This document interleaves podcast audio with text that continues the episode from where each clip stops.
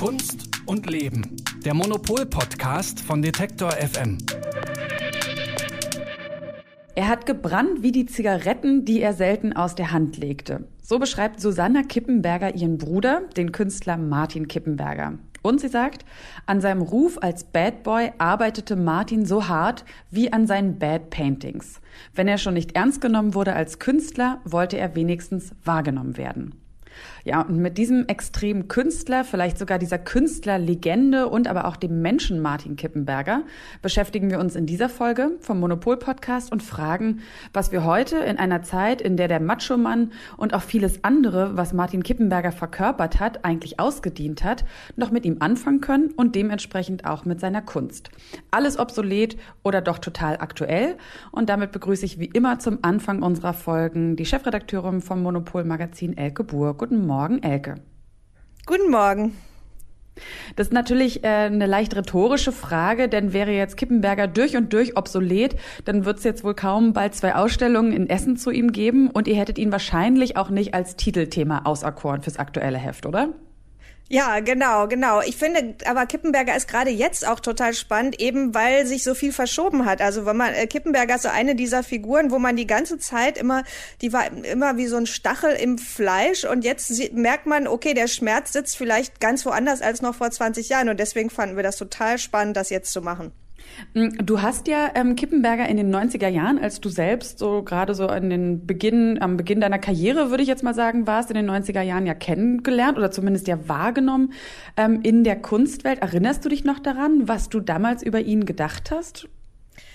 Naja, also eigentlich hat, war das schon ein bisschen anders. Also ich, äh, der ist ja 1997 gestorben und meine erste Stelle als Kunstkritikerin hatte ich erst Ende, äh, also das war so um 2000 rum. Ähm, das heißt, äh, dass ich den wirklich nur so, also als Studierende, irgendwie so, also als Studentin war so ganz am Rande. Also ich hatte da wirklich keine Ahnung, wer der ist.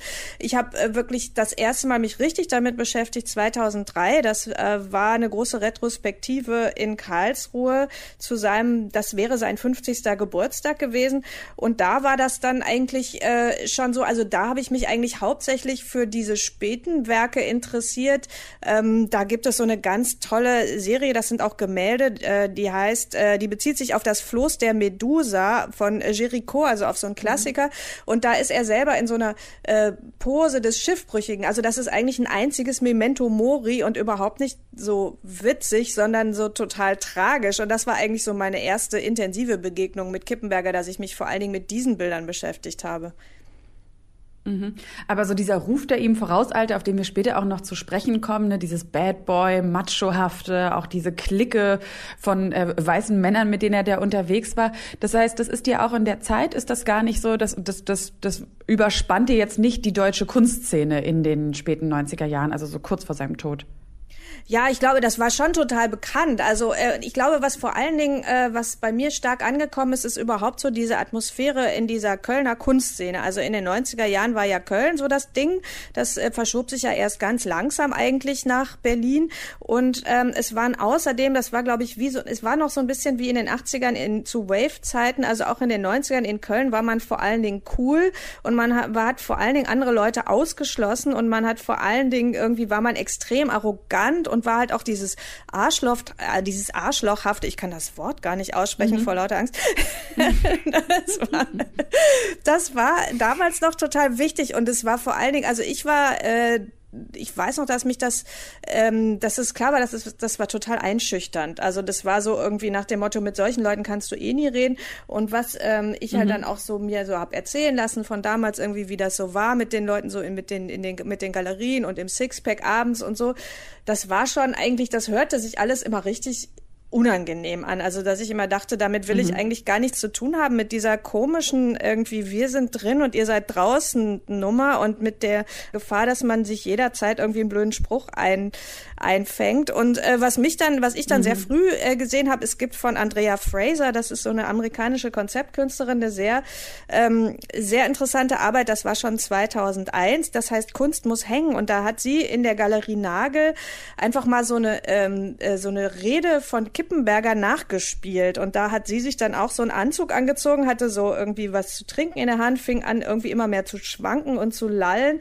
und hat so als, als schmale Frau irgendwie diesen Macho-Auftritt dann so dekonstruiert dabei. Und das war eher so meine, mhm. dass ich dachte so, ich bin so von da gekommen, dass ich sagte, okay, also ich interessiere mich jetzt eher für Andrea Fraser, die Kippenberger irgendwie äh, da auseinander nimmt, als, äh, als ja, als so, so, ein, so ein männlicher, so, so ein Darsteller von einem männlichen, äh, übersteigerten Künstlerbild. Und äh, das fand ich mhm. eigentlich dann sehr interessant. Mhm. Ähm, als Martin Kippenberger 1997 mit 44 Jahren gestorben ist, da gab es in der New York Times einen Nachruf auf ihn und da stand dann drin, er wäre one of the most talented German artists of his generation.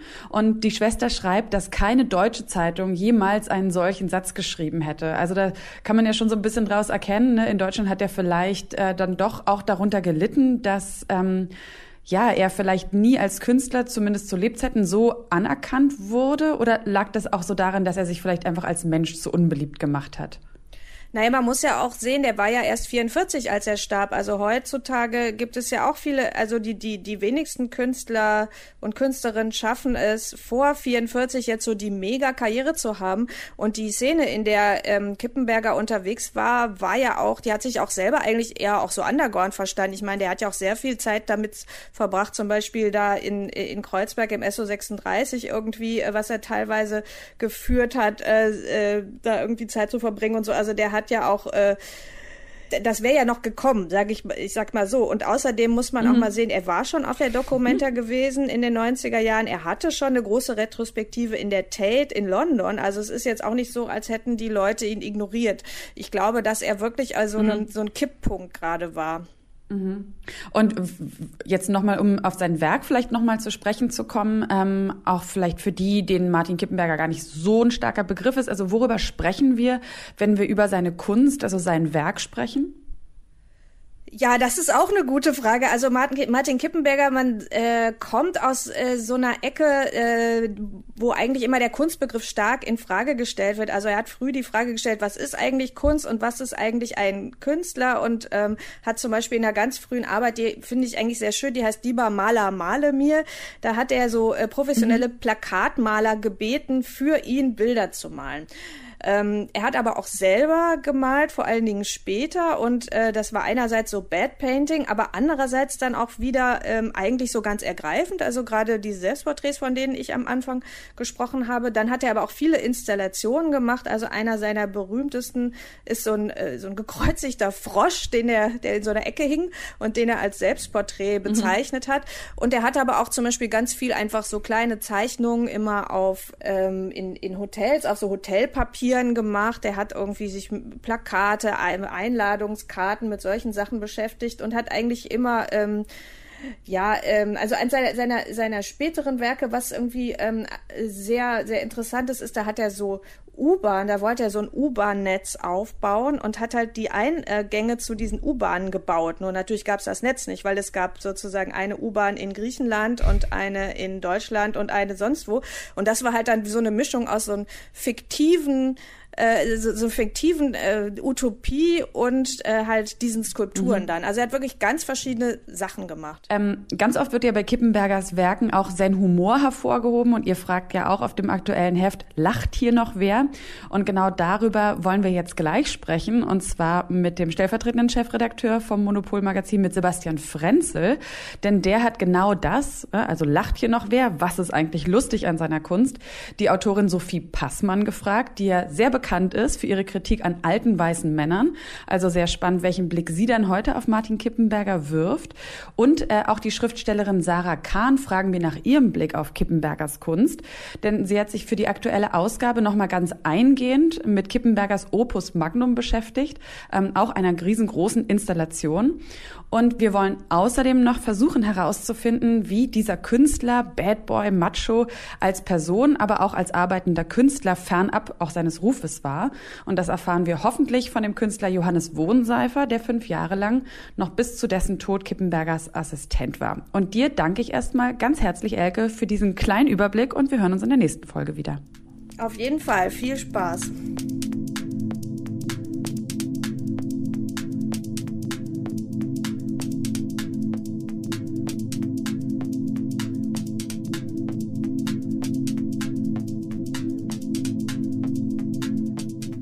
Ja, also wer über Martin Kippenbergers Kunst spricht, äh, der spricht auch immer wieder von seinem Witz, teilweise sehr direkt. Man könnte in manchen Bildern sogar sagen, auch etwas Plattenwitz, ne, der diesen Werken innewohnt. Und äh, an einer Stelle heißt es auch über ihn, so habe ich das gelesen, dass Humor die Triebfeder seiner Arbeit gewesen sei.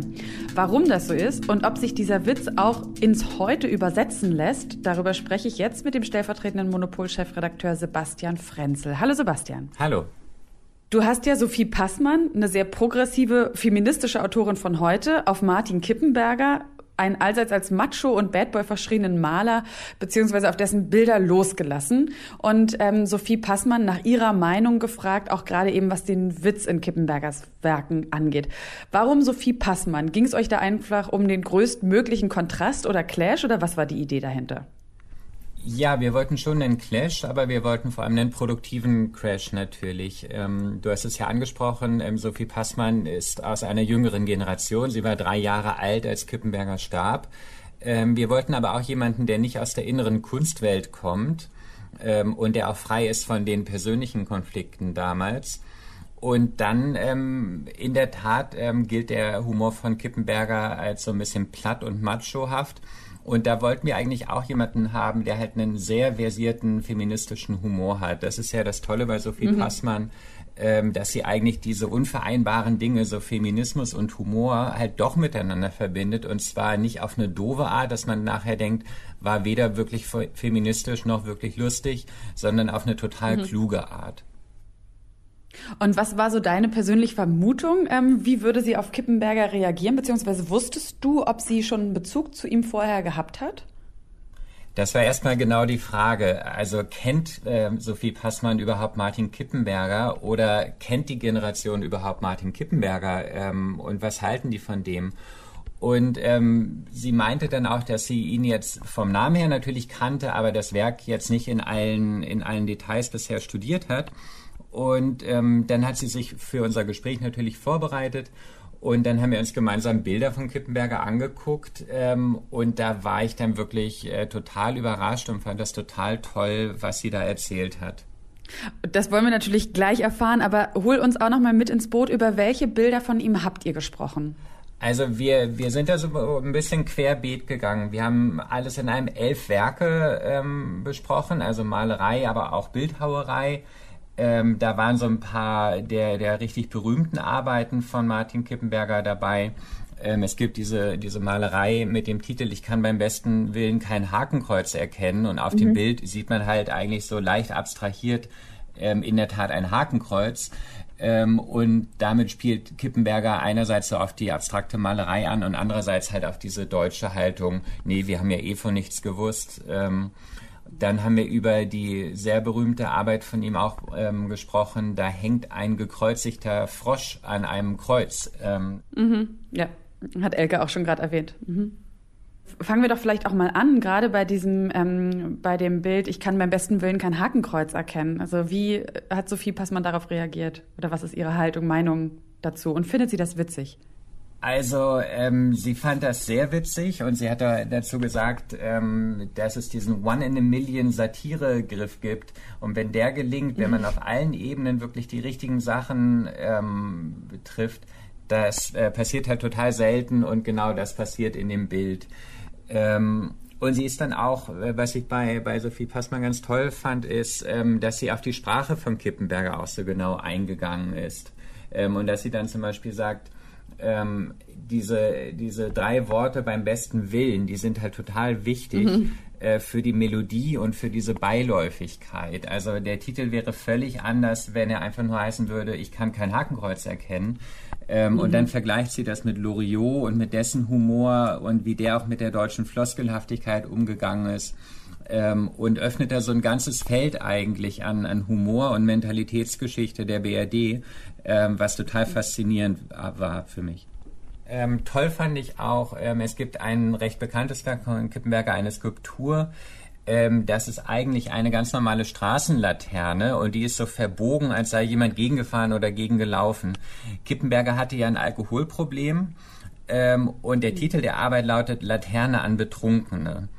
Ähm, und da hat äh, Sophie Passmann ähm, so eine Masche erkannt, die sie vor allem von Männern in der alten BRD kennt, ähm, indem man quasi die eigenen Makel oder die eigene Sucht in dem Fall auch so abkultet, wie sie das genannt hat. Und sie vergleicht das mit dem Schriftsteller Jörg Fauser, der ja auch bekannt war für seine Drogengossenromane. Ähm, und sagt, dass ihr das eigentlich nicht so gut gefällt und dass sie das auch von Frauen gerade aus den 60er, 70er Jahren überhaupt nicht kennt. Darüber diskutiert sie dann die Frage, ob Alkohol beim Kreativsein eigentlich hilft, also bei ihr etwa auch beim Schreiben und erklärt dann, warum sie beim Witzeschreiben eigentlich immer komplett nüchtern sein muss, weil das nämlich gerade wenn man politische Satire macht und auch heute vor allem politische Satire macht, man äh, sehr genau darauf achten muss, über wen mache ich mich da gerade lustig und äh, trete ich nach oben oder nach unten, was ist eigentlich genau die Pointe? Und deshalb sagt äh, Sophie Passmann, ähm, trinken immer gerne, aber beim Witzeschreiben muss man stocknüchtern sein. Wir haben ja auch das Glück, ähm, das können wir dann ja nachher, wenn er dann so aus dem Nähkästchen plaudert, ja auch vielleicht nochmal von Johannes Wohnseifer erfahren, inwiefern denn auch Kippenberger während seines Schaffens getrunken hat. Und du hast es gesagt, er hatte ein Alkoholproblem. Vielleicht war es nicht ausgeklammert, ähm, aber vielleicht ja auch doch. Taucht denn aber dieses Thema Alkohol auch noch in anderen Werken von Kippenberger auf? Also zieht sich das so ein bisschen roter Faden mäßig durch sein Werk? Ja, auf jeden Fall. Ähm, also zum einen taucht er immer wieder selber in seinen Werken auf und wirklich in, in unvorteilhaftesten Posen auch, also mit, mit dickem Bauch und ähm, wirklich schon auch manchmal ein bisschen abgekämpft aussehend. Dann gibt es die ähm, Arbeit, die ich gerade schon erwähnt hatte, der gekreuzigte Frosch ähm, der hält in der Hand einen Bierkrug und der streckt halt die Zunge raus. Äh, das ist halt der, der Frosch, der im Trockenen liegt. Und Kippenberger war damals auch gerade von einer ähm, Alkoholentzugskur heimgekehrt und hat das Werk gemacht. Also das ist, der Frosch ist halt er natürlich auch. Und ähm, das hat manchmal durchaus auch eine bittere Note, ähm, finde ich. Und ähm, Kippenberger exponiert sich da selber. Und wie gesagt, äh, Sophie Passmann erkennt man manchmal darin so eine unangenehme Masche. Sie fand aber mehr als die Hälfte der Werke, die wir besprochen haben, fand sie richtig, richtig gut, muss ich auch sagen. Also das hat mich wirklich überrascht. Und ein Werk, ähm, das sie wirklich auch richtig toll fand, war ähm, ein Bild, eine Malerei. Ähm, das ist so eine ähm, Leinwand in Braun- und Gelbtönen. Das sieht aus wie eine 70er-Jahre-Tapete. Und der Rahmen sieht auch noch aus wie mit so Holzfurnier, also wie man das aus einem schlimmen Partykeller von damals kennt. Und dann hat Kippenberger da so quer drauf gekrakelt, was hat Heinz gesagt wegen Freitag? Ähm, mhm. Und das ist natürlich äh, so ein Spruch, so darf man kein Bild nennen, so darf man kein Bild nennen, wenn man ernst genommen werden will in der Malerei. Ja, äh, wir sind hier im, im erhabenen Bereich äh, der abstrakten Malerei, das geht natürlich gar nicht. Ähm, mhm. Und das ist natürlich total toll, dass Kippenberger das macht. Und dann ähm, vergleicht Sophie Passmann ähm, das wiederum mit Loriot, mit dieser Floskelhaftigkeit. Ihr ist aber auch aufgefallen, dass Kippenberger ähm, oft keine Satzzeichen verwendet. Das wiederum hat sie an Twitter erinnert, wo das manchmal auch als Strategie so eingesetzt wird. Ähm, und dann beschreibt sie halt, dass dieses Bild eigentlich das perfekte Äquivalent für einen lustigen Tweet heute wäre weil auf Twitter sich mhm. immer alle Leute so furchtbar ernst nehmen und irgendwelche Chefredakteure und Politiker ihre Meinung rausposaunen. Und da fände sie halt total brillant, wenn jemand einfach mal twittern würde, was hat Heinz gesagt wegen Freitag. Ähm, mhm. Und dann ist ihr aber auch noch aufgefallen, dass da, ähm, dass es natürlich der Freitag ist und nicht etwa der Mittwoch. Und Freitag bedeutet halt Wochenende beginnt. Party. Ähm, Party. Wir heben schon ein. Ne? Also was hat Heinz gesagt ja, ja. wegen Freitag? Und sie beschreibt mhm. dann auch diese latente Panik von vielleicht Alkoholikern dann doch wieder eher, die halt so genau wissen wollen, wir treffen uns aber, ne? wir trinken schon ein. Ne? Ähm, mhm. Und das fand ich halt total brillant, was Sophie Passmann darin so erkannt hat und wie sie das auch weitergesponnen hat. Und weil ja auch so diese zugrunde liegende Frage auch äh, generell in der Beschäftigung mit Kippenberger ja so ist, so funktioniert er heute noch? Und jetzt ähm, für, für eure, für euren Ausschnitt der Betrachtung funktioniert auch der Humor noch. Also es klingt jetzt ja eigentlich raus, ne, dass so zumindest in den Augen von Sophie Passmann und so, wie ich glaube, auch in deinen Augen, der Humor ja durchaus funktioniert und gar nicht so zeitbezogen ist, wie man vielleicht am Anfang gedacht hätte, oder? Also für mich muss ich sagen, total. Ich habe bei, bei der Vorbereitung selber, habe ich mir ja auch viele Kataloge hier nochmal angeguckt Und äh, meine Kolleginnen und Kollegen werden es bestätigen können. Ich habe echt immer wieder gelacht. Ich muss aber auch zugeben, manchmal habe ich dann die Kataloge rübergereicht und dann ernte ich so ein bisschen ausdruckslose Gesichter. Also es geht nicht allen Leuten so. Ich fand es mhm. total mhm. lustig. Äh, Sophie Passmann fand wirklich auch drei Viertel der Werke auch total lustig. Und gerade auch eigentlich Bilder, äh, die richtig stumpf erstmal wirken, fand sie gut. Mhm. Ähm, und ich glaube, ähm, ja, das liegt einerseits an dem Humor selber, das liegt aber auch daran, dass Kippenberger da ähm, quasi den richtigen Gegner hat, nämlich er tritt nicht nach unten, er tritt eher nach oben auf Leute, die halt mhm. halt denken, äh, die heilige Kunst, die darf man nicht anrühren. Und ähm, bei Malerei geht es um Qualität und jeder kann das erkennen. Das veralbert er halt, indem er Bilder malt, die einfach aussehen wie Tischdecken auch mal. Mhm. Und ich glaube, was die beiden mhm. auch verbindet, ähm, ist auf jeden Fall die Leidenschaft für die deutsche Sprache. Also Leidenschaft im Sinne von, wie furchtbar ist die Sprache eigentlich in all ihrer Floskelhaftigkeit und so ähm, ja äh, unterdrückten Gewalttätigkeit vielleicht auch. Und ähm, ein weiterer Aspekt, der die beiden auch verbindet, ist, glaube ich, die Schonungslosigkeit sich selber gegenüber. Ähm, mhm, das wollte ich gerade sagen, ja.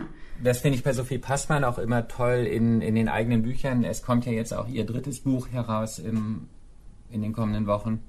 Ähm, und da geht es eigentlich auch um die eigene, die eigene Jugend und die eigene Gegenwart. Ähm, in der man aus so einer westdeutschen Mittelschicht kommt ähm, und so total distinguiert sich fühlt und natürlich denkt, ich bin so super individuell, weil ich beim Manufaktum jetzt mein Sofa gekauft habe und dann irgendwie merkt, oh Mann, ich bin der größte Spießer überhaupt und ich mache genau nämlich nicht das, was, was mir, mein, machen, was ja. mir mein Geschmacksurteil ähm, gesagt mhm. hat, sondern ich mache genau das, was alle anderen auch machen. Hm. Ja. Ähm, das heißt ja immer, wenn man ein, die Aktualität auch eines Künstlers betrachten möchte, dann kommt man natürlich am Opus Magnum dieses Künstlers nicht vorbei.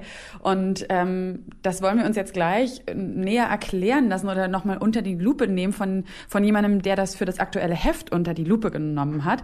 Und zwar von der Schriftstellerin Sarah Kahn, mit der ich jetzt genau darüber spreche. Und dir ganz herzlichen Dank, Sebastian. Und ähm, ja, gut, viel Spaß noch mit Martin Kippenberger und dem nächsten Drink zwischen dir, Sophie Passmann, ähm, vielleicht in der Paris-Bar mit ganz viel kleinen Auszügen von Martin Kippenbergers Werken und damit also auch genug Grund zum Lachen. Zumindest für euch beide. Vielen Dank.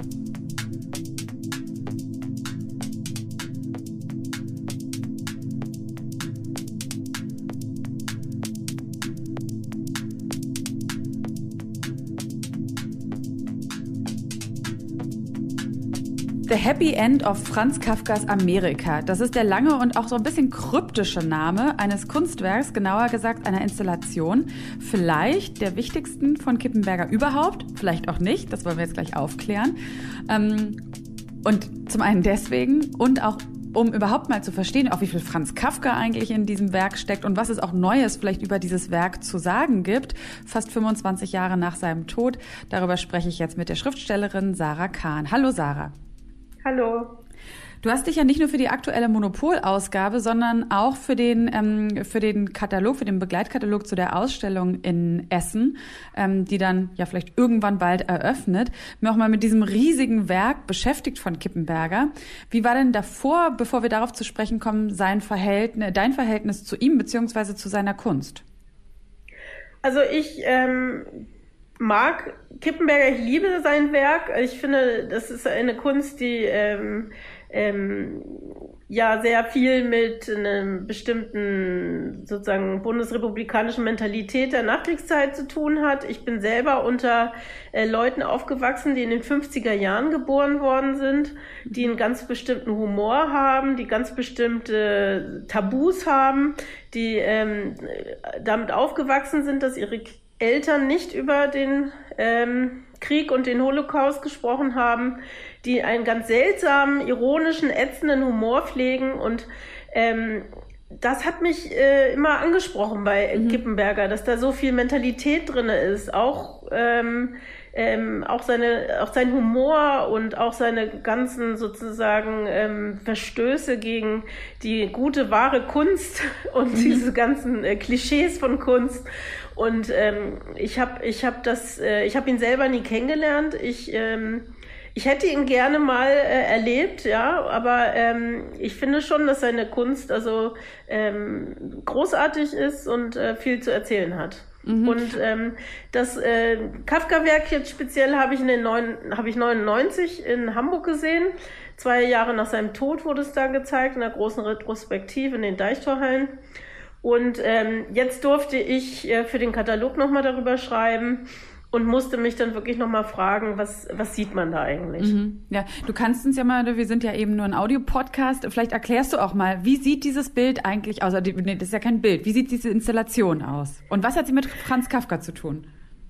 Ja, also es ist ein, ähm, eine sozusagen eine hallengroße äh, Installation, ähm, die auf einem grünen Untergrund steht, wie in einem ähm, Turnhalle, ein, ein, ein grüner Belag sozusagen, der wird aufgemalt meist, äh, wenn es ausgestellt wird. Ähm, wir sehen 40 bis 50 ähm, Ensembles von Tischen und Stühlen, also sozusagen Tisch-Stuhl-Gruppen äh, die sind alle sehr ähm, ab, äh, unterschiedlich. An der Seite steht eine, ähm, eine äh, so eine Empore oder also Publikumsreihen, ja, die so mhm. ähm, ähm, erhöht sind, dass man so eine Aufsicht hat auf das äh, Feld. Dann ähm, ähm, es ist eine sehr, sehr sozusagen anstrengende fürs Auge, unruhige Installation, ähm, verschiedene Farben, äh, viele kleine Teile, sehr viel äh, Details, ähm, verschiedene, ähm, ähm, ja, man weiß gar nicht, was soll hier Zentrum mhm. sein, äh, was soll ich mir anschauen. Ähm, dann gibt es viele Geschichten drumherum, Referenzen, angefangen bei Kafka bis hin zu den äh, Materialien selber, zu denen es also im Grunde genommen bei jedem Ensemble eigene Geschichten gibt. Äh, sind Teil, Teile aus Kippenbergers Möbelsammlung, die er über Jahre in seinem Atelier angehäuft hatte. Dann sind es sozusagen Marke Eigenbau ähm, von einem Papstbesuch im Kölner Fußballstadion hat er sich die Spanplatten abgeholt. Daraus hat er dann auch noch äh, einen, einen Schreibtisch gebaut. Also es gibt so viele ähm, sozusagen Mikrogeschichten darin, die kann man natürlich nicht ablesen. Mhm. Aber es ist sozusagen, ähm, ich erinnere mich noch, als es in Hamburg gezeigt wurde, es war so eine fast sakrale ähm, Atmosphäre. Also mhm. man hat leicht, es wird einem leicht schwindlig, äh, man flüstert, äh, man weiß gar nicht, wie man gehen soll. Also ähm, wenn man so etwas unter ähm, Platzangst oder so äh, leidet, dann hat, ist man ja sowieso unruhig, wenn man eine große Halle mit äh, verschiedenen Wirrnissen äh, durchschreitet, mhm. dann äh, hat man so das Gefühl, man hat ein schwankendes ähm, äh, Moment und ähm, das, das ist alles sehr äh, sozusagen schwierig anzugucken. Mhm. Und äh, da habe ich dann überlegt, ja, was, äh, was sehe ich da eigentlich? Wie, ähm, wie könnte man jetzt ähm, das analysieren. Mhm. Ähm, da habe ich dann angefangen, einfach mal eine Bildanalyse zu machen und die ähm, verschiedenen Elemente zu beschreiben und bin dann auf ganz äh, sozusagen neue ähm, Betrachtungen gestoßen. Mhm, mh. Ja, das wollen wir natürlich wissen. Ja. also ich habe ähm, ich habe gedacht, also es gibt natürlich dann immer diese Möglichkeit, man hält sich mit diesen Referenzen auf, also einmal Kafka, dann mhm. kann man auch sagen, ja, in den 90er Jahren fing das an, dass äh, in der Kunst ähm, die großen Kunstevents ähm, anfingen, dass große Ausstellungsmacher, große Museen mit zeitgenössischer Kunst auch wirklich Massen in die äh, äh, Orte gebracht haben und dann mussten mhm. die irgendwie geleitet werden, da musste man, also man musste den einerseits was bieten, bieten, also es musste groß sein mhm. und, und zweitens musste es dann auch irgendwo sozusagen ähm, äh, verständlich sein oder es musste irgendeine Didaktik geben dahinter. Ja, da konntest du nicht nur sagen, ja hier Raum 1, das habe ich gestern gemalt und das habe ich mhm. vorgestern gemalt, sondern ähm, es musste sozusagen ein, ein, ein Event sein. Und da hatte der Martin Kippenberger auch ähm, sozusagen das wurde auch öfter schon gesagt, dass er dann da seinen Beitrag zu diesen neuen ähm, ähm, versuchen, sozusagen die Kunst auch äh, über so Großevents zu ähm, äh, zeigen, mhm. dass das ein Beitrag war. Also schon auch groß und Masse. Mhm. Aber ähm, äh, es ist im Grunde genommen wirklich dann schwierig zu sagen, was sehen wir da eigentlich. Und da habe ich dann diese Analyse gemacht und die Höhen, die mittleren Lagen und die unteren Lagen beschrieben. Und, und eher mich von dieser Interpretation, dass es so eine Art Dekonstruktion des Möbeldesigns des 20. Jahrhunderts ist, sondern also Dekonstruktion pff, kann ja mhm. erstmal alles sagen, aber ich habe gesagt, nee, da macht er was ganz anderes. Also er, ähm, er, er, er schafft sozusagen durch die vertikalen und die, und die mittleren Lagen ähm, immer wieder so, ähm, also er hat, er hat dann sozusagen so Tiefen im Raum, ja. Er fächert die, die Sitz, äh, ähm, Sitzflächen auf, so wie mhm. so ein mhm. Akkordeon, ja. Es ist so aufgefächert. Er hat immer wieder Dinge, die so ähm, fast galgenartig drüber sind. Dann hat er, ähm, dann hat er überall Ausschnitte, dass wir so durchgucken können, dass wir, dass wir um Dinge rumsehen können. Und er hat diese multizentrischen ähm, Aktionen. Also es gibt keine Bildmitte, aber überall gibt es ähm, kleine sozusagen Karussells, sage ich mal. Ja, also mhm. Also ich habe dann ähm, mit dem Hilfsbegriff Wimmelbild ähm, versucht äh, zu verstehen, was er da gemacht hat und bin dann also zu meinem eigenen, also großen Überraschen drauf gestoßen, dass äh, Kippenberger also mehr oder weniger sich ähm, mit einzelnen Motiven aus Wimmelbildern von Peter Bruegel dem Älteren, mhm. ein äh, Maler der äh, so niederländisch-flämischen Renaissance-Meister, ähm, der diese berühmten Wimmelbilder gemacht hat, ähm, zu Sprichwörtern, zu mhm. ähm, Fasten und, und Karneval, zu Kinderspielen, ähm, dass ähm, Kippenberger eigentlich sehr viel daraus gelernt hat oder abgeschaut hat, wie man solche äh, multizentrischen ähm, Bilder ähm, anfertigt oder nach welchen Prinzipien sie funktionieren. Und das hat er dann auf diese abstrakten ähm, Rauminstallationen dann ähm, übertragen. Und ich mhm. habe auch, es gibt bei, bei Breuge so ein ähm, Schlaraffenland, das ist bekannt, mit, der, mhm. mit so einer großen Tischplatte, die wie so ein an so einem Baumstamm ähm, ähm, gekippt ist. Und ähm, Kippenberger hatte für die Premiere seines, seiner Installation in Rotterdam auch eine Tischplatte so gekippt und dann die Elemente, die er außenrum angelegt hat, ähm, stimmen sozusagen auf abstrakter Ebene sehr stark mit denen überein, was Bruegel im Schlaraffenland gemacht hat. Also mhm. und und es ist einfach auch im Kleinteiligen. Also ich glaube, meine Analyse hilft dem Publikum sich das äh, Werk besser anzugucken und interessierter anzugucken und nicht so gleich abzuprallen. Also seitdem ich das entdeckt habe, bin ich also sehr äh, noch mehr also fasziniert von mhm. dem Werk, muss ich sagen, ja. Mhm. Von dem Werk oder auch nochmal von der Person Kippenberger? Also zeigt es dir auch, hat das jetzt, ne, man könnte ja sagen, so diese Wimmelbilder, man kennt es ja aus dem Kinderkontext eigentlich sehr. Also was sagt es jetzt über Martin Kippenberger als Person, als Künstler aus, dass er sich da ähm, daran offensichtlich, also davon hat davon inspirieren lassen? Ja, also Kippenberger hat sich immer sehr, sehr gerne unterhalten. Es gibt ja auch unzählige ähm, ähm, Bücher oder, oder Aussagen von seinen Zeitgenossen. Es gibt Gespräche mit ihm. Es gibt viele Erinnerungen und Anekdoten. Und man hatte auch immer den Eindruck, er hätte eigentlich alles über seine Kunst und über, über das, was er gemacht hat, selber schon gesagt. Aber mhm. und er war auch recht schlau. Also ich habe ja auch im, im Zuge meiner Forschung eine Akte verwertet die ähm, aus seiner Hochschulzeit ist und dort äh, sind ganz neue Dokumente ähm, äh, sichtbar geworden, die ähm, zeigen, dass er also ich habe einen handschriftlichen Lebenslauf von ihm gefunden, er war fehlerfrei. Also vielleicht mhm. hat er mhm. den auch zehnmal ähm, äh, äh, vorher ähm, geschrieben, bis er fehlerfrei war. Aber es gab immer diesen Mythos, er ist Legastheniker. Also anhand von diesen beiden handschriftlichen Seiten konnte ich das nicht feststellen. Mhm. Und er hat auch sein Studium ähm, erfolgreich zum Abschluss geführt. Er ist zwar die letzten Jahre überhaupt nicht mehr hingegangen, aber er hat ähm, sich einfach jedes Semester beurlauben lassen und am Ende hat er sich bescheinigen lassen, dass er seinen Abschluss gemacht hat. Mhm. Also er war bis 1980 äh, im Sommersemester eingeschrieben. Mhm. Es gab aber damals noch keine Abschlussprüfung in der freien Kunst. Und ähm, also ähm, ja, also man dachte immer, dass er eigentlich ziemlich klar, deutlich und ehrlich war, was, was, also, was seine, was seine Kunst angeht und dass seine Selbstaussagen, also, ähm, äh, sozusagen glaubhaft sind, sind sie im Grunde genommen auch. Aber sie sind eben nicht alles. Er hat einfach nicht alles verraten. Er hat den Leuten nicht gesagt, du, ich habe jetzt hier mir mal den Bräugel angeguckt, ich fahre nach Rotterdam und da muss ich mal überlegen, was mache ich? Mache ich Tulpen, mache ich Käse? Nein, ich mache Bräugel. Also das ist, ähm, ja, so denken Künstler ja vielleicht auch mal, ja.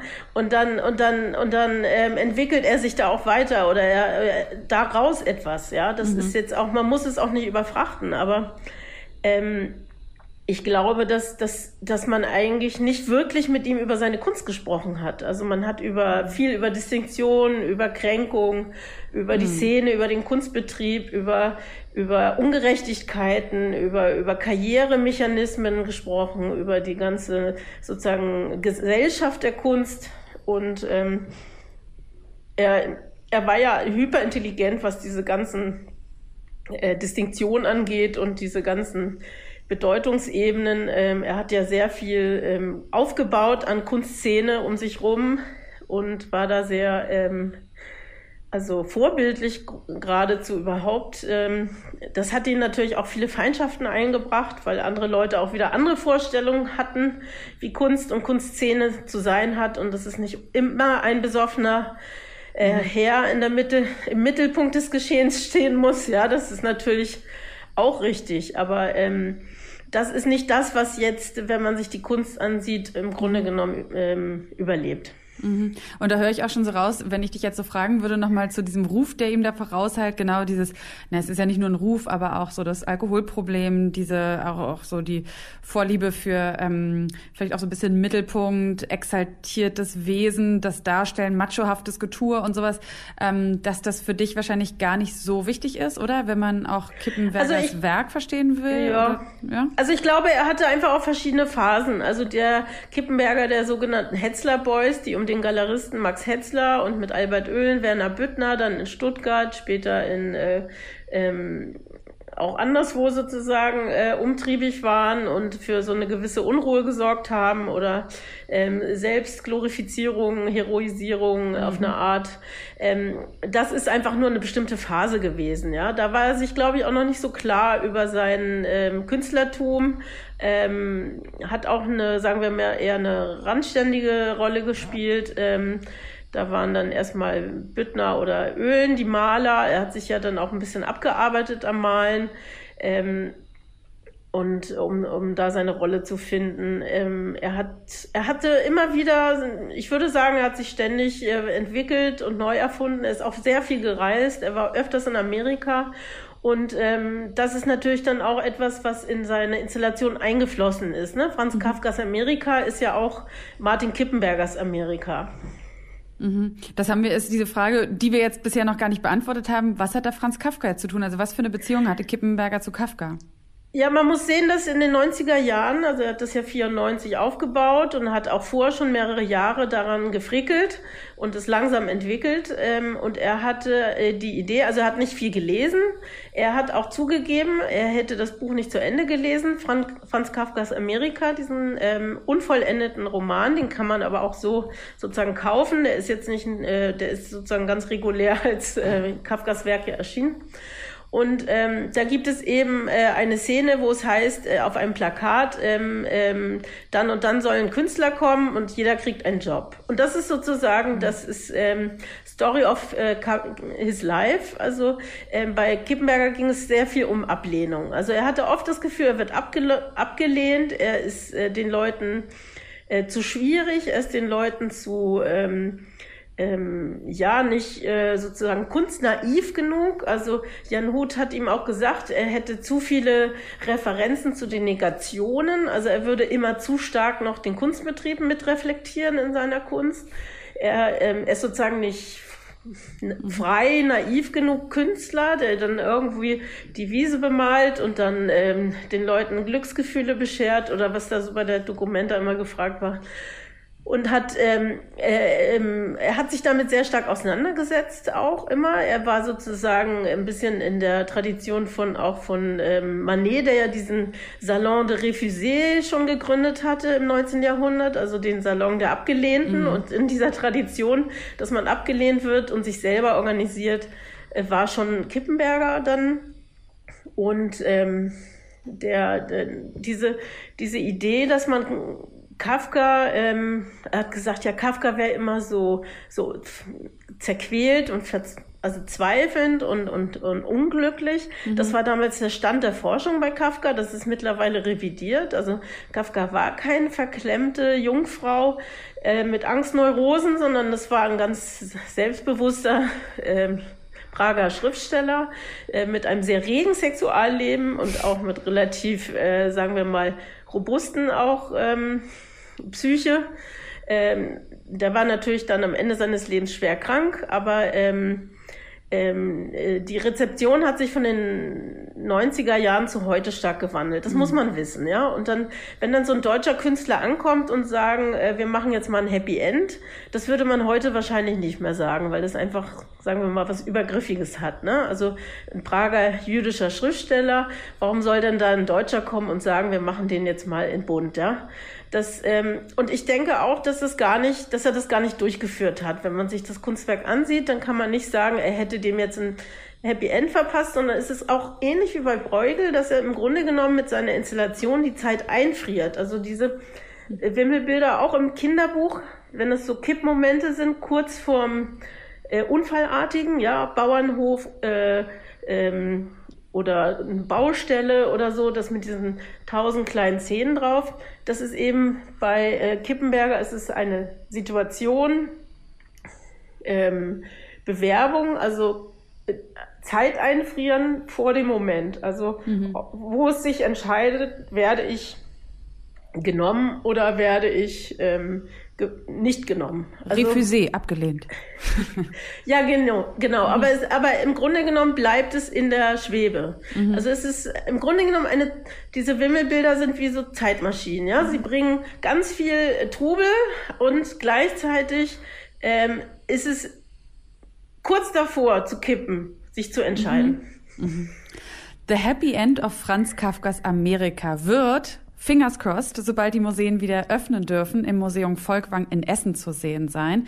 Und dann voraussichtlich auch bis zum 16. Mai. Da halten wir Sie irgendwie auf dem Laufenden, im Zweifelsfall in den Social-Media-Kanälen von Monopol oder auch auf der Seite. Und dir, Sarah, danke ich jetzt ganz herzlich schon mal für diesen, ja, so, so, so sehr tiefgründigen Blick auf diese Installation. und wir schürfen auch gleich noch tiefer, und zwar mit Johannes Wohnseifer, der mit Martin Kippenberger fünf Jahre lang zusammengearbeitet hat, sein Assistent war. Und an dich nochmal, Sarah, vielen herzlichen Dank. Danke auch.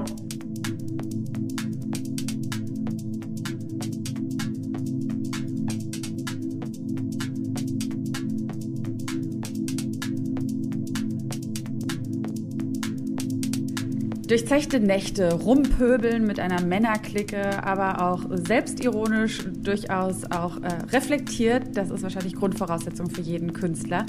Aber wir versuchen nochmal zu greifen, was war Martin Kippenberger für ein Typ? Ja, und was verrät uns die Art, wie er Kunst geschaffen hat, auch über seine Person und sein Werk? Und genau darüber spreche ich jetzt mit seinem ehemaligen Assistenten, dem Künstler Johannes Wohnseifer. Hallo Johannes. Hallo Simon das ist jetzt fast 25 Jahre her schon, ähm, sein Tod 1997 und fünf Jahre lang bis zu seinem Tod warst du sein Assistent. Ähm, würdest du, welche Rolle spielt er heute noch in deinem Leben? Also ist er, hat er sich da eingewoben oder? Ich denke da ähm, ähm in, in, in, der Regel ähm, mit sehr viel Freude an, ähm, an die Zeit zurück. Das war für mich äh, eine sehr prägende Zeit. Als ich mhm. anfing, äh, für ihn zu arbeiten, das war im Sommer 1992, war ich 24 Jahre alt und ähm, kam mir zu dem Zeitpunkt sehr alt vor. Ähm, und, er ähm, dir oder du dir? Ich mir. Ich kam mir sehr ja. alt vor. ja. Was ähm, ähm, ähm, rückblickend ein, ein, Missverständnis war. Ja, ich, äh, Im Gegenteil, ich war, äh, war eher unreif für mein, äh, für mein Alter. Mhm. Ähm, und, und er kam mir auch, äh, äh aber auch sehr alt vor. Äh, ähm, äh, das stimmt, aber mir kamen ähm, damals äh, alle Leute, die dann mhm. 40 waren oder um die 40 waren, sehr alt vor. Das war, ähm, das, das war ähm, schon ja, wie, wie der ältere Bruder. Ein wenig. Mhm. Ein wenig. Mhm. Wir waren jetzt keine Brüder, aber das deswegen hatte ich auch ähm, ähm, eigentlich nie Probleme mit ihm. Ähm, äh, da ähm, äh, auch äh, immer so eine Art ähm, Schutz, ich ob dann Welpenschutz war mhm. oder was auch immer, mhm. ähm, aber Schutz genossen mit Binder. Aber du sprichst das, da, da, hört man ja trotzdem schon raus, dass so diese Klischees oder diese Bilder, die ich da jetzt nochmal bemüht habe, so dieses Pöbelige, dieses Machohafte, dass das durchaus auch eine Seite war, würde ich sagen, mit, so gehöre ich das jetzt raus, von die es schon an ihm gab und mit der du vielleicht nicht direkt, aber indirekt in Kontakt gekommen bist. Und deswegen würde mich nochmal interessieren, was war das, also was wusstest ja. du über ihn, bevor du zu ihm gekommen bist als, oder ich weiß nicht, hast du dich bei ihm beworben? Wie war das so? Sommer 92 ja, hast du gesagt. Das, ähm, äh, also um nochmal kurz auf das, das, das Pöbelige würde ich ungern so stehen lassen. Das, das ist, äh, es war eher ähm, eine unglaubliche äh, entwaffnende, entwaffnende Direktheit. Und es gab eben auch einen, ähm, ähm ja, ähm, einen großen ähm, äh, Humor. Ähm, äh, wenn wir in einem Restaurant saßen, da kamen Leute rein, dann äh, gab es dann direkt einen Kommentar zu deren Aussehen. Ne? Mhm. Das war, ähm, ja, das, das kann man ähm, als äh, pöbelhaftes Verhalten ähm, ähm, ähm ansehen, aber es war eher so sehr, sehr direkt. Mhm. Und ähm, er, er, konnte sich da auch nicht zurückhalten und, und, und, und, musste den Leuten das dann auch sagen. Mhm. Mhm. Und diesen, ähm, ähm, das ist wahrscheinlich, ne, dieses sprachliche, das, also witzig sein bedeutet ja auch, ähm, also witzig sein für jemand anderen bedeutet ja auch mit Sprache gut umgehen können. Ähm, ja, ja. Und hier das, zu sein, ähm, auch was Sprache das, äh, angeht, das äh, haben wir ja auch schon mit mit Sebastian so ein bisschen besprochen. Das ist auch so viel Genau, die Sprache, die wurde ja laufend ähm, ähm, ähm, äh, weiterentwickelt. Das war ja mitunter auch gar nicht ähm äh, so leicht, ihn, ihn zu verstehen. Ja. Das, mhm. ähm, ähm das war ja immer äh, ein laufender ähm, ähm, äh, ähm, Transform äh, ein, äh, immer während der Transformationsprozess, ne? mhm. wie er mit Sprache umgegangen ist. Aber wo wir, ähm, äh, wo ich anfangen wollte, äh, genau, wie ich ihn wahrgenommen hat, äh, hatte. Also was vorher. er genau, was er für genau. einen Ruf auch so hatte vorher, bevor ihr euch, bevor du dann angefangen hast, ihn auch persönlich kennenzulernen. Genau, also ich, ich habe ich hab ihn ähm, sehr lange ähm, ähm, aus der Distanz äh, äh, wahrgenommen. Also bestimmt über einen Zeitraum von, von acht, neun, vielleicht sogar zehn Jahren. wow. Das hat damit zu tun, das hat mit meiner eigenen ähm, ähm, Ausgehbiografie ähm, im Kölner Nachtleben äh, zu tun. Da, da, war ich relativ frühreif. Also ich war sehr, ähm, auch schon mit 14, 15 möglichst viel äh, unterwegs und da konnte man ihn halt immer sehen. Er war halt ähm, dann auch ein, eine sehr äh, dominierende ähm, äh, Persönlichkeit auf der Tanzfläche und ähm, da hatten wir, sind wir auch schon öfter mal so zusammengekommen beim, beim Tanzen im Neuschwanstein äh, und, ähm, und vorher im Wartesaal. Äh, das waren Kölner Diskotheken in den 80er Jahren, ähm, äh, die und, äh, wichtig waren. Und da war, ähm, war er halt fast ja, jeden Abend. Ne? Ist ja, ähm, mhm. äh, aus, mhm. äh, äh, konnte man da, äh, da, sehen und der, der war halt ähm, ähm äh, schon sehr einnehmend ne? Äh, und ist ähm, aufgefallen. Ne? Mhm. Also da kann ich mich auf viele kleine Begebenheiten äh, erinnern. Also ich habe den dann schon, äh, und ich wusste auch, wer das war und, und, und ich war eben äh, vor allem an, an, an der Kunst interessiert. Also ich habe ihn so gesehen äh, zweigleisig ähm, äh, wahrgenommen als, ähm, äh, als, als Künstler in Köln und dann aber eben auch als sehr prägnante Person im, mhm. im Nachtleben, aber auch im, im, im Kunstbetrieb. Mhm. Und was war so der, also neben deinen persönlichen Eindrücken, was würdest du sagen, was war so zu der Zeit so der Ruf den er hatte oder auch weg hatte in der, in der Kunstwelt? Ja, der, der, der Ruf, der, der wurde ja damals auch, ähm, ähm, er, er war einerseits erfolgreicher Künstler, ähm, ähm andererseits ähm, ähm, hatte er schon den, den, den Ruf ja, des äh, Provokateurs und das kann man schwer ähm, ähm, äh, beschreiben, aber so ähm, wie er sich zum Beispiel, äh, wenn wir jetzt beim Tanzen äh, bleiben, da gibt es, glaube ich, auch ähm, einen Text, ähm, ich weiß gar nicht von wem, der Tanz des Kippenbergers. Also wie er mhm. getanzt hat. Also hat halt keiner getanzt. Und ähm, äh, das, äh, äh, das die Leute waren entweder ja, verzaubert oder abgestoßen. Dazwischen gab es nichts. Mhm. Ne? Mhm, mh. Dann hat er aber eben auch, ähm, ähm, ja, auch durchaus ähm, so etwas Großkotziges, ähm, ähm, äh, aber im, im, gut, äh, im, guten Sinne. Ne? Wenn dann eine, jemand mhm. kam auf der Tanzfläche und, und ließ sich davon pro provozieren, dann hat er irgendwie 20 Mark rausgenommen und dem ähm, in, in die Hemdtasche gesteckt. das war auch, äh, äh, also für mich, ähm, äh, ich, ich meine, ich war ja damals äh, Teenager, ähm, ähm, äh, war das auch sehr lustig. Ne? Mhm, mh. Und, ähm, aber ich hatte auch als, als Person ähm, ähm, Angst vor dem. Ne? Mhm. Er war halt schon Auch sehr, über die Zeit, die, mit die du für ihn gearbeitet hast? Nein, dann nicht mehr. Nein, nein, dann ist es ja so ähm, wie, ähm, ja, aber so wie man ähm, so den, den Löwen oder Tiger im Käfig sieht, ne, hat man ja gesunden Respekt. Ne? Und wenn man dann im Käfig ist und dem jeden Tag zu fressen gibt, dann versteht man sich. Dann hat man kein ist aber äh, wahrscheinlich habe ich mich hier in, äh, im falschen Bild verrannt. Das, äh, äh das ist es nicht. Ähm, nein, später hatte ich keine, äh, ähm, äh, keine Angst vor ihm. Damit, mhm. Das hat sich ja dann gewandelt über die Arbeit zu einem sehr vertrauensvollen ähm, Arbeitsverhältnis. Und wie war das? Zu, wie war die Zusammenarbeit? Wie hat die ausgesehen? Also ich kann es mir auch gar nicht vorstellen. Was, was macht man als Assistent von einem, ja, damals irgendwie schon dann eben etablierten Künstler? Was genau waren da so deine Aufgaben? Oder ist das eher dann auch ein Lernen? Äh, äh, beides. Ich musste das ja erst lernen, ähm, weil ähm, ich diese ähm, Skills ja überhaupt nicht hatte, die ich eigentlich für den, äh, für, für den Job gebraucht hätte. Ähm, und ähm, meine Aufgabenbereiche waren, waren sehr vielfältig. Ähm, äh, es, kam, es war damals so, im Frühjahr, Sommer 1992 habe ich aushilfsweise bei der Galerie Kapitän gearbeitet, äh, weil mein alter Freund Burkhard Riemschneider damals dort Galerieassistent war. Äh, und er hatte mich eigentlich engagiert um, ähm, für komplizierte Installationen und Hängungen. Also ging es mhm. um, um, eine Ausstellung von, von Larry Clark. Äh, auf jeden Fall äh, habe ich dann ähm, aushilfsweise für die Galerie Kapitän äh, gearbeitet. Und zu dem Zeitpunkt ist die Stelle der, der Büroassistenz bei ähm, ähm Martin Kippenberger äh, frei mhm. geworden.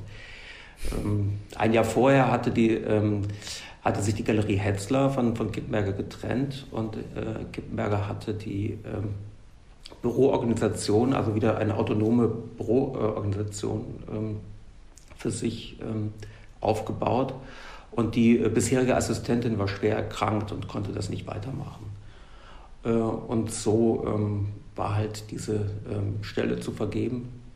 Und die äh, Gisela Kapitän hat mich dann gefragt, ähm,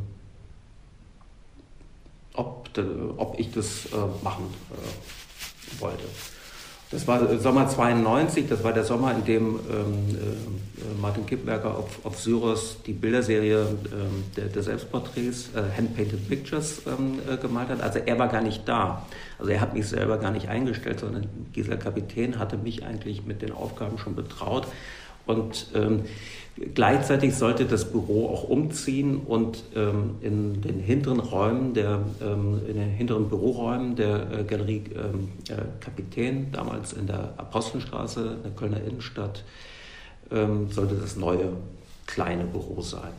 Das heißt, ich habe dann schon mal das äh, Archiv ähm, ähm, rübergebracht von, von einem alten Büro bei der, bei der Nicole und äh, ganze Korrespondenz äh, so weiter und habe das Büro schon mal äh, einsortiert ähm, und habe mhm. im Grunde genommen schon angefangen äh, für Kittberger zu arbeiten, ohne dass ich jetzt direkt mit ihm ähm, zu tun hatte. Und als er dann zurückkam aus äh, Syros, ähm, war er zunächst äh, also wirklich wütend, dass ihm jemand vor die Nase gesetzt wird. Mhm. Und ähm, äh, das, das, war ähm, im Grunde genommen ähm, so der, der, der, einzige Moment der Konfrontation ähm, in, in unserer Zusammenarbeit, dass er wissen wollte, ähm, ja, was ich da jetzt wolle. Und ähm, also sein, sein, äh, er hat äh, das äh, hat sich so geäußert, dass er sagte, bisher hätte er sich alle Assistenten selber ausgesucht und das wären immer Volltreffer gewesen. Und ähm, er sieht jetzt überhaupt nicht ein, äh, dass, äh, dass da jetzt jemand, dass ihm da jemand vor die Nase gesetzt wird. Mhm. Und dann wollte also das war ein harter Einstieg für dich. Das war ein harter Einstieg, genau. Ähm, und die, äh, dieser Kapitän versuchte dann zu vermitteln und ähm, das hat aber irgendwie alles noch schlimmer gemacht. Und, ähm, das, und dann ähm, ähm, sind wir, ähm, dann war ich äh, selbstverständlich sehr verunsichert und, und, und, und äh, wollte mich natürlich beweisen. Äh, und dann hatte ich äh, zwei Wochen vorher ein, ein Foto äh, gemacht im Antiquariat Buchholz. Das war das äh, Antiquariat des Vaters von Daniel Buchholz in, in der Breitestraße, damals noch in Köln. Und da hing ein, ähm, ein alter ähm, Stich von einem ähm, äh, äh, Indianerhäuptling, ähm, hat man damals noch so gesagt, ne? Äh, ein, ein Chief. Und mhm. der sah von den Gesichtszügen äh, im Kippmerger sehr ähnlich. Und ähm, äh, das habe ich fotografiert und aus meiner ganzen Unsicherheit heraus und auch um mich zu beweisen und, und zeigen hier, ich, ich habe hier was Schönes, ne, ähm, ähm, habe ich ihm dann das Foto gezeigt. Und da war er dann sofort, äh, ähm, wirklich sofort elektrisiert und wo, wo ich das her hätte. Mhm. Und ähm, dann sind wir eben sofort rausgegangen und ähm, ähm, die paar Meter rüber zum Antiquariat und haben, äh, wollten diesen Stich kaufen. Er wollte den sehen und, und kaufen. Und der war aber dann gerade verkauft. Und der ähm, äh, Herr Buchholz hatte aber noch eine Kopie davon, die hat er dann dem äh, Kippberger gegeben. Und ähm, das äh, äh, Motiv hat er dann später für die ähm, Einladung zu seinem Geburtstag ähm, in, in Rotterdam 1994, äh, glaube ich, äh, mhm. verwendet. Mhm. Mhm. Das heißt, damit hattest du dann quasi sein Herz erobert? Ja, das war ähm, und und ähm, ähm, die, die die breite Straße in Köln, äh, das ist eine Fußgängerzone. Ähm, äh, daneben gab es dann ein ähm, ähm, ein Lokal und da haben wir uns dann hingesetzt und dann äh, hat er gesagt, jetzt müssen wir mal reden und dann musste ich ihm so erzählen, äh, was ich gemacht habe und dass ich an der Kunstakademie mich beworben habe und abgelehnt wurde das war dann äh, der Kommentar, der erste Pluspunkt, ne? mhm. die Ablehnung. Und ähm, dann wollte er, genau, dann wollte er wissen, äh, seit ähm, äh, was ich denn über seine Arbeit wüsste und seit, seit, seit ähm, ähm wann ich die, die kenne. Dann habe ich dann gesagt, ja, das sei mir zuerst aufgefallen, 1982 in einem Artikel in der Twen. Ähm, äh, gab es damals einen äh, Artikel über ähm, die neuen Wilden, mhm. hieß es damals. Ähm, und, ähm, und dann hat er gefragt, wie alt warst du damals? Ja, da war ich 14. Also kennst du meine Arbeit, seitdem du 14 bist? Und gesagt, ja. Und ähm, hat er gesagt, äh, genau, da hat er gesagt, ähm, ja, bring, den, äh, bring das ähm, Heft mal mit, das suche ich schon seit längerem ähm, das, das, fehlt mir. Kannst du das morgen mitbringen? Ja, bringe ich, bring ich mit. Ich habe das aufbewahrt. Das war aber nur ein Test. Ich habe dann später irgendwann mal mhm, äh, äh, gesehen, dass, dass mhm. stapelweise im Archiv noch ähm, Restexemplare der Trend-Ausgabe äh, vorhanden waren. Ähm, ja, und dann hat er halt ähm, äh, gemerkt, dass, ähm, ähm, dass ich seine Arbeit ähm, eben sehr mochte und auch, aber auch gut kannte. Und das war damals, ähm, äh, ich habe ein sehr ähm, gutes Ge Bildgedächtnis ähm, und äh, das, das, hat mir bei der Arbeit sehr geholfen. Ähm, also ich hatte im Grunde genommen das, ähm, all das, was es gab an Fotoarchiv ähm, im Kopf. Also ich konnte, wusste, wenn ich das Bild sah, aus welchem Jahr das war und welches Format das hatte. Was bei Kippenberg jetzt nicht so schwierig ist, weil er Standardformate in der Regel verwendet hat, die, äh, die das äh, äh, etwas erleichtern. Aber ich ähm, ähm, war da schon sehr gut ähm, äh, sortiert und damals konnte man damit auch noch richtig angeben. Ne? Heute mit Smartphone ähm, hat jeder sein Archiv äh, immer dabei, ausgelagert dabei. Aber ähm, damals war das ähm, eben auch eine Qualität, die mir die, äh, die Arbeit ähm, äh, erleichtert hat, dass ich immer mhm. ähm, ähm, sofort wusste, um welche Arbeit es geht. Und mhm. das war auch Teil mein, äh, meiner Tätigkeit, dass ich das mhm. äh, Archiv betreut habe. Mhm. und dann natürlich auch immer äh, in, äh, in, in, Absprache mit, mit der Galerie Korrespondenz und ähm, Ausstellungsvorbereitungen, mhm. ähm, aber eben auch die neuen Produktionen, also so ganz äh, äh, banale Dinge, also äh, Keilrahmen bestellen äh, und mhm. Äh, äh, so ein typischer aufspannen lassen. Praktikantenjob. ähm, ja, genau. Ähm, ja, mhm. aber auch äh, das Hotel buchen und ähm, die Flüge buchen, das mhm. musste man damals ja mhm. dann ähm, zum Glück äh, noch nicht selber machen. Und war dann immer nur ein Anruf im Reisebüro. Ähm, ja, und, und dann ähm, äh, eben auch dann immer mehr ähm, bei den äh, Installationen, bei den Aufbauten der Ausstellung äh, dabei sein. Und was würdest du sagen, wie hast du, was hast du mitbekommen in den Jahren? Wie war so seine Art, Kunst zu machen? Also du hast vorhin ja schon gesagt, wie schnell er auch in seinen Kommentaren war, wie der Wortwitz so war, ne? Und immer gleich, äh, so, ja, dieses ganz spontan intuitiv reagieren können. Hat er so auch seine Kunst gemacht oder war die eher lang recherchiert, geplant bis ins Detail und ähm, sehr konzeptverliebt? Was würdest du sagen? Die, äh, es gibt einen Bildtitel von Martin Kippenberger, Heute denken, morgen fertig. Das ähm, war ähm, ähm, ähm tatsächlich ein, eine Devise, ähm, nach der äh, er auch gearbeitet hat. Mhm. Aber beson also bei dem, hm? mhm. äh, also äh, besonders was, was, was diesen äh, Output ähm, auch von, von, Plakaten, Büchern, Einladungskarten und so weiter mhm. betrifft, das war ihm ja auch immer äh, genauso wichtig. Äh, auf der anderen äh, Seite stehen natürlich dann auch einfach ähm, langjährig verfolgte Projekte wie der Kafka oder die, mhm. ähm, äh, die äh, Zeichnung auf Hotelbriefpapier. Da gibt es ja auch eine ganz lange Kontinuität. Ähm, äh, aber da gibt es eben auch das Element dieses sehr direkten Reagierens mhm. ne, auf, auf einen Ort oder bestimmten Kontext. Was war es, was dich ähm, auch hat bei ihm bleiben lassen? Also was, was hat dich über die fünf Jahre an der Zusammenarbeit oder an dem Lernen oder an dem Arbeiten für ihn als Assistent so gereizt? Du hättest ja auch nach einem Jahr die Sachen packen können. Also was war so fortwährend spannend für dich mit ihm oder was hast du da auch so primär gelernt in der Zeit?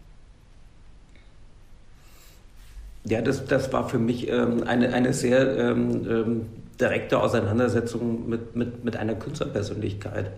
Und dadurch, dass ich ähm, äh, kein ähm, Akademiestudium äh, machen konnte, ähm, das, das, war tatsächlich ein, ein vollwertiger ähm, ähm, äh, Ersatz. Also ich habe die, die, Mechanismen ähm, des Kunstbetriebs gleichzeitig noch ähm, ähm kennengelernt, was man jetzt äh, im Kunststudium ähm, vielleicht eher nur am, am Rande äh, mitbekommt. Und konnte da, ähm, also dies, äh, das Sprechen ähm, über Kunst, aber eben auch die, ähm, ähm ja, die, ähm, äh, die Haltung, die mir äh, äh dort äh, äh, vermittelt wurde, das ähm, war mir schon, schon sehr nah. Also deswegen mhm wie ist das, wenn, wenn du so merkst, okay, jemand, den du, das höre ich irgendwie raus, auch sehr bewundert hast für die Art, äh, für seine Persönlichkeit, aber auch für die Art, wie er arbeitet, von dem du viel gelernt hast. Hast du ihn immer sehr verteidigt? Und wenn ja, was ist so die Lanze, die du für ihn brichst? Das würde mich interessieren. Also es gibt da schon ein, auch einen ähm, ein, ein deutlichen Shift in, in der Rezeption ähm, äh, posthum. Ähm, also äh, es ist ja eigentlich so, dass äh, posthum ähm, eher äh, verklärt wird und ähm, mhm. zu Lebzeiten ähm, sehr hart äh, angegangen wurde oder ignoriert wurde. Äh, äh, ich sah mich da jetzt, also ich sah mich jetzt nicht in der Position, verteidigen zu müssen. Also das, okay, okay. Und letzte Frage, Johannes. Was würdest du sagen, was ist, was hat Kippenberger motiviert? Was war so seine Triebfeder? Was hat ihn angetrieben? Ganz, ganz Also ein, ein gutes Beispiel ist zum Beispiel ähm, diese ähm, äh, Geschichte ähm, 1994, ähm, dieser Aufbau in, äh, in, in Potsdam seine Arbeiten, das war fast eine, Ausstellung mit retrospektivem Charakter, mit Werken aus der Sammlung Kreslin.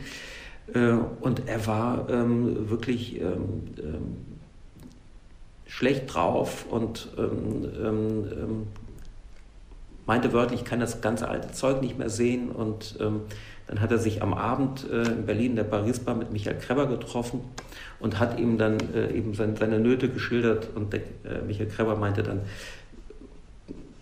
Kunst ähm, ähm, ist Schrebergarten. Also er wollte mhm. damit sagen, ähm, jeder hat seine kleine Parzelle und, und, und beackert die und so ist das nun mal. Und das ähm, war am, am, am nächsten äh, Morgen, ähm, habe ich ihn wieder getroffen, da war der wie ausgewechselt und der, äh, der Satz äh, von Michael Kreber, Kunst ist Schrebergarten, war tatsächlich ein, ein großer Antrieb für eine ganze Werkserie. Äh, für die Holzreliefs, für ähm, eine wunderbare Bilderserie. Und ähm, das konnte ein Antrieb sein.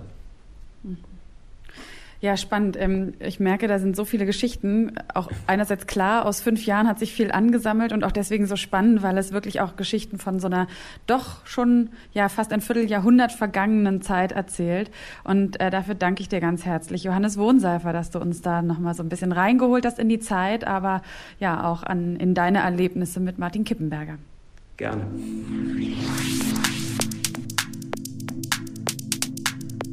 Wir haben diese Folge begonnen mit dem zweifelhaften Ruf von Martin Kippenberger und wir wollen damit auch wieder enden. Denn zumindest für mich, und vielleicht geht es Ihnen ja auch so, sind Zweifel an diesem zweifelhaften Ruf aufgekommen.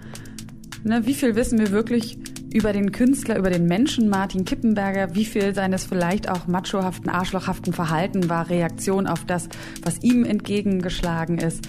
Was ich auf jeden Fall spannend finde, ist die Art, wie er sich mit Themen auseinandergesetzt hat, wie er sich auch immer wieder neu verortet hat und wie auch unterschiedlich die Perspektive auf ihn ist von Menschen, die ihn gekannt haben, mit ihm gearbeitet haben, wie Johannes Wohnseifer, Menschen, die heute auf ihn schauen, wie Sophie Passmann und viel mit seinem Humor anfangen können. Und auch Menschen wie Sarah Kahn, die nach vielen, vielen Jahren, fast einem Vierteljahrhundert, nochmal eine ganz neue Perspektive und auch nochmal eine ganz neue Art von Wertschätzung gegenüber seinem Werk aufbauen können. Und damit sage ich ganz herzlich Danke Ihnen fürs Zuhören. Und wenn Sie jetzt Lust bekommen haben, ähm, die Werke von Martin Kippenberger zu sehen, dann ist ganz viel davon abgedruckt in der neuen Ausgabe des Monopol-Magazins. Und auch ganz bald, so hoffen wir, wenn die Museen wieder geöffnet sind, im Museum Volkwang und in der Villa Hügel in Essen. Ja, und wenn Ihnen dieser Podcast gefällt, dann sagen Sie es auch sehr gerne weiter, empfehlen Sie uns, lassen Sie uns, wenn Sie Lust und Zeit haben, vielleicht auch mal eine Bewertung bei Apple Podcasts da. Da freuen wir uns sehr. Genauso wie über Rückmeldungen, die können Sie jederzeit gerne schicken an monopol.detektor.fm. Damit verabschiede ich mich von Ihnen und freue mich, wenn Sie auch in einem Monat wieder dabei sind. Mein Name ist Sarah Steinert und die Redaktion für diesen Podcast hat meine Kollegin Eva Moorlang. Und bis zum nächsten Mal. Machen Sie es gut. Kunst und Leben. Der Monopol-Podcast von Detektor FM.